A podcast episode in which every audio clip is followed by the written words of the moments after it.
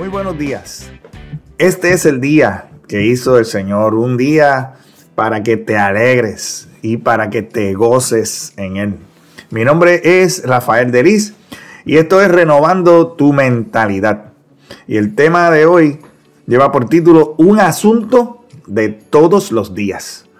Y la pregunta que te quiero hacer, o la pregunta que nos debemos hacer en el día de hoy es, ¿qué cambios debemos hacer en nuestra rutina diaria para pasar un tiempo a solas con Dios? Yo llevo trabajando desde que era un adolescente, pero ya formalmente como tal en una carrera profesional, yo comencé a trabajar en el 1994. Ese fue mi primer trabajo en una compañía y ahí yo trabajaba como ingeniero industrial. Y desde entonces he seguido trabajando hasta el día de hoy. Y mirando y haciendo un análisis retrospectivo eh, de esos ya casi 30 años, son muy pocas las ocasiones que aún estando enfermo, yo me he ausentado a mi trabajo y realmente jamás falté, he faltado a mi trabajo porque me sintiera o que no me sintiera con el deseo de hacerlo en algún día en particular. O sea, decir, ay, hoy no me siento con deseo de ir a trabajar, pues no voy. Nunca dije eso. Nunca lo he hecho. Pienso que la mayoría de nosotros tenemos un alto nivel de compromiso con nuestros empleos. Y de esa misma manera, pienso que la mayoría de nosotros necesitamos tener ese mismo compromiso y dedicación para pasar un tiempo periódico con el Señor. Esto es algo que nos va a beneficiar grandemente en nuestras vidas y que no nos va a costar nada más que parte de nuestro tiempo.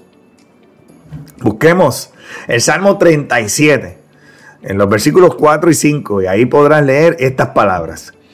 Deleítate en el Señor, y Él te concederá los deseos de tu corazón. Él entrega al Señor todo lo que haces. Confía en Él y Él te ayudará.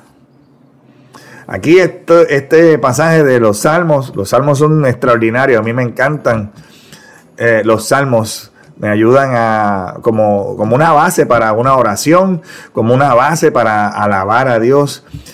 Así que cuando se me quedan, me quedo como que sin palabras para decirle a Dios, busco los salmos y eso me ayuda grandemente a, a inspirarme, así como se inspiraba David, el salmista me, ayuda a inspirarme y a deleitarme precisamente en el Señor. Y aquí el salmista dice que nos deleitemos en el Señor. Y deleitarnos significa que nosotros podamos tener toda nuestra esperanza en Él, que esperemos todo, toda buena dádiva de Él, que podamos esperar de parte de Dios toda nuestra felicidad y que la busquemos en Dios.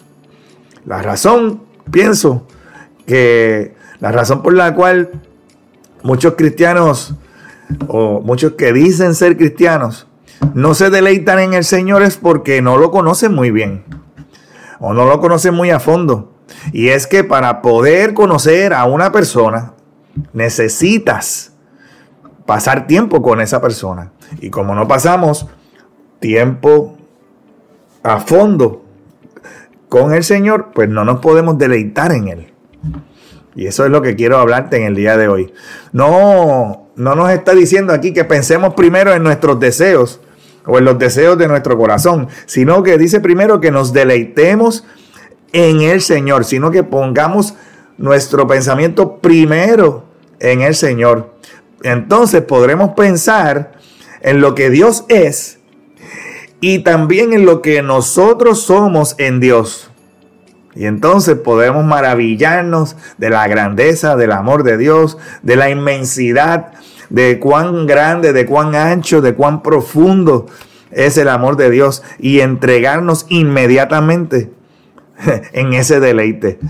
Podrás tú imaginártelo así, la grandeza de Dios, imaginarte que Dios es tan grande que el universo cabe en la palma de su mano, por ejemplo, es que aquel que se deleita en el Señor se va a dar cuenta que entonces sus propios deseos son cambiados y alineados. Por eso es que la palabra dice que Dios endereza los pasos del hombre. Dios alineará los deseos tuyos con los de Él. Entonces nos deleitamos en el Señor y como estamos alineados constantemente con Él, con los buenos deseos de Dios para mi vida, pues entonces ahora esos deseos de Dios se convierten en mis deseos y entonces Dios me concede todos esos deseos que ahora están eh, conforme al deseo de Dios para mi vida. Y la segunda parte de este versículo es un gran componente de la primera. Es es esencial, es un resultado. Confiar en el Señor es el resultado y también la evidencia de nuestro deleite en el Señor. Y encomendar cuando habla así, aquí dice que encomendemos nuestros caminos al Señor. Ese encomendar significa, es como quitarnos un peso de encima, es quitarnos esa carga. Es que Dios nos dice que vengamos a Él los que estamos cargados y trabajados, que Él nos hace descansar. Nosotros le encomendamos a Dios nuestros caminos, nuestras cargas, y Él se encarga de todas nuestras preocupaciones, sabiendo, ¿verdad? Que Dios tiene el control de todo. Todo lo que está fuera de tu control está bajo el control de Dios. Y esto va a ser un asunto de todos los días. Y tal vez tú has comenzado y de momento eh, tu disciplina de lectura y de oración se interrumpió. Pues si ese es tu caso, quiero que sepas que puedes comenzar nuevamente y nuevamente y nuevamente. Cada vez que las circunstancias del día a día te interrumpan ese desarrollo de esa disciplina, vas a poder empezar nuevamente y ganar un día a la vez. Gana un día, ganarás la vida. Si ganas un día, puedes ganar la vida. Empieza tu día con un momento de adoración y de gratitud. Lee un salmo y, deleítate en esas palabras que David utilizaba para el Señor. También David le escribía al Señor cuando estaba triste. Pero siempre, siempre vas a ver cómo, aunque los salmos pueden, algunos de ellos, comenzar de un, con un reclamo o con una tristeza, siempre van a terminar con una palabra de esperanza. Empieza así y dedica tiempo para alabar a Dios y reconocer la grandeza de Dios. Esto puede incluir orar, escuchar cánticos de alabanza, tú cantar a, Dios, leer la Biblia y meditar en la palabra de Dios y en las maravillas y el amor de Dios. Habla con Dios en oración a lo largo de tu día. Compártele a Dios tus pensamientos. Compártele a Dios tus preocupaciones, tus alegrías. La oración es una forma súper poderosa de mantener una conexión constante con Dios.